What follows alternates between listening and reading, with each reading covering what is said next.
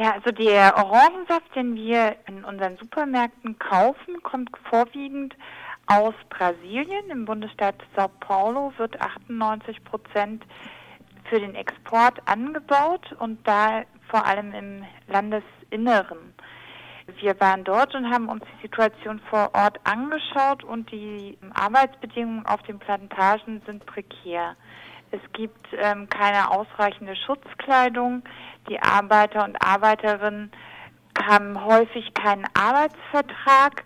Sie wissen selbst nicht genau, was sie am Ende des Monats für Gehalt für die Orangen bekommen und sind in einem ganz starken Abhängigkeitsverhältnis von den Arbeitsvermittlern vor Ort.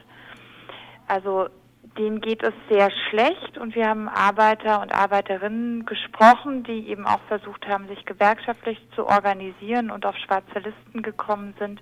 Also der Druck auf den Plantagen ist enorm.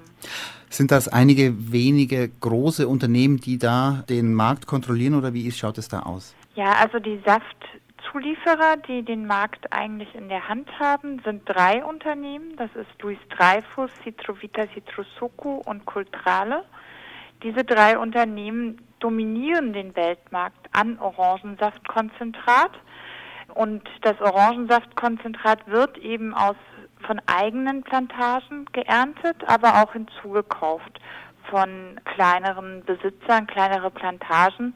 Aber auch hier haben die Saftfabrikbesitzer quasi ein sehr hartes Preisdiktat und äh, setzen da die Kleinbauern oder die mittleren großen Bauern äh, stark unter Druck, möglichst günstig zu verkaufen, die Orange oder im Zweifelsfall auch das Land.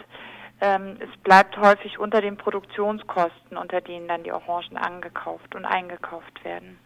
Und die Gewinne sacken dann diese drei großen Unternehmen ein?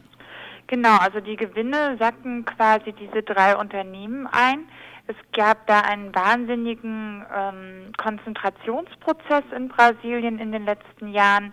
Äh, das hat auch dazu geführt, dass in den Fabriken der Druck auf die Beschäftigten immer größer geworden ist, es zu Entlassungen kam. Ähm, jüngstes Beispiel war eben die Fusion von Citrovita und Citrosuco im vergangenen Jahr. Wie geht es dann weiter? Also die Orangen werden unter schwierigen Bedingungen für die Arbeiterinnen und Arbeiter produziert. Dann werden die Orangen gepflückt und werden dann wahrscheinlich zu Konzentrat verarbeitet. Findet das in Brasilien statt oder wo findet genau, das, das statt? findet in Brasilien statt. Also die Orangen werden auf Plantagen gepflückt, kommen dann in, auf dem LKW zu Saftfabriken, wo dann das Konzentrat gewonnen wird.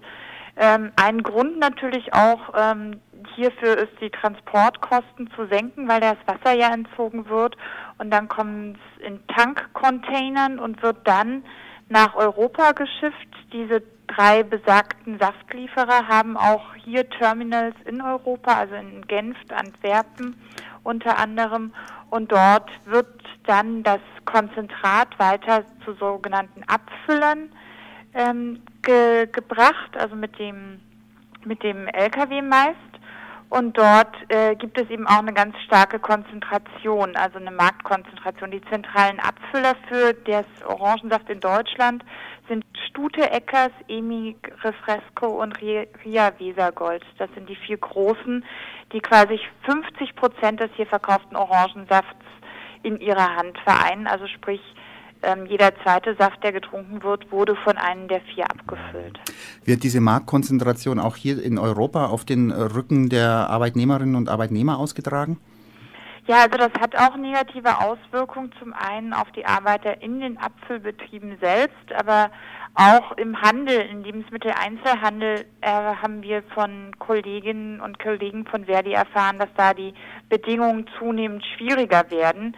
Also es gibt einen extremen Konzentrationsprozess, der auch dazu führt, dass hier äh, Leiharbeit immer mehr Einzug nimmt und es eben sogenannte Ausgründungen gibt, also eine Privatisierungstendenz, wo Edeka ähm, letztlich Arbeiter und Arbeiterinnen zwar immer noch im gleichen Geschäft sozusagen arbeiten, aber dafür dann nicht mehr gleich vergleichbar entlohnt werden. Vielleicht auch noch eine Frage zum ökologischen Aspekt. Wie wird denn in Brasilien auf den Plantagen, werden da Pestizide verwendet? Wie wird da angebaut?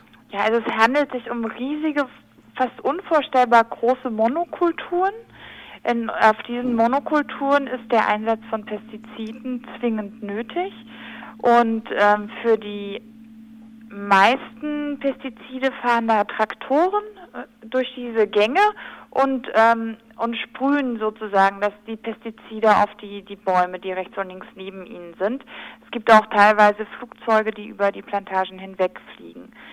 Für die Arbeiter und Arbeiterinnen ist diese Form der Behandlung sehr schädlich, wie Sie sich natürlich vorstellen können, weil es häufig der Fall ist, dass da in einem Teilbereich dann gerade der Traktor durchfährt und Pestizide sprüht und auf der anderen Seite die Arbeiter aber weiter irgendwie die Ernte einholen müssen und Orangen pflücken.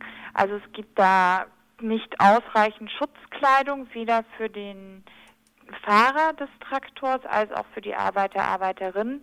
Und mit den Menschen, mit denen wir gesprochen haben, da war es eben auch so, dass sie so Entzündungen auf der Haut hatten aufgrund von, von dem Einsatz der Pestizide. Das klingt jetzt noch nicht gut. Was können denn die Verbraucherinnen und Verbraucher tun? Sollen die einfach nicht mehr Orangensaft dieser großen Firmen kaufen, die Sie vorhin genannt haben?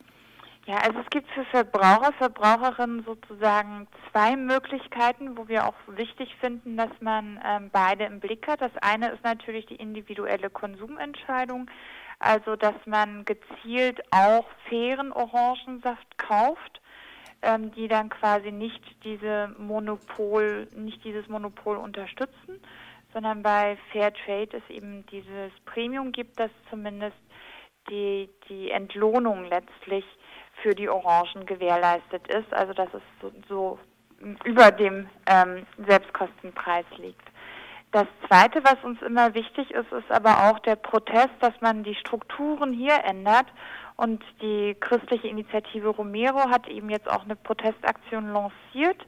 Äh, ausgepresst heißt die, wo wir die Unternehmen, ähm, also hier die Schwarzgruppe, Aldi, Rewe und Edeka auffordern, ihrer Unternehmensverantwortung gerecht zu werden und endlich zu handeln.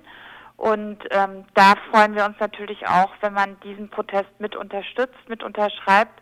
Und in einer gemeinsamen Aktion werden wir das dann auch nächstes Jahr an die Unternehmen übergeben, um da einfach auch nochmal Druck deutlich zu machen, wir wollen, dass sich hier was strukturell ändert und da sind die Unternehmen, also die Lebensmitteleinzelhändler hier in Deutschland, einfach in der Verantwortung, nicht nur darüber zu sprechen, dass sie etwas tun im Sinne sozialer Unternehmensverantwortung, sondern auch entsprechend handeln. Haben denn da die Unternehmen, also Rewe, Edeka, Aldi, also die Schwarzgruppe, also Lidl, haben die darauf bisher schon mal reagiert? Ja, also ähm, Rewe und Lidl haben gesagt, dass sie das direkte Gespräch suchen. Rewe hat auch in Aussicht gestellt, branchenweit aktiv zu werden, damit sich hier was ändert. Von Edeka haben wir leider nichts gehört. Da wurde nicht mal die Studie angenommen, als wir bei in Ham Hamburg bei der Edeka-Zentrale waren. Das war sehr enttäuschend und auch Aldi hat sich bisher äh, sehr zurückgehalten.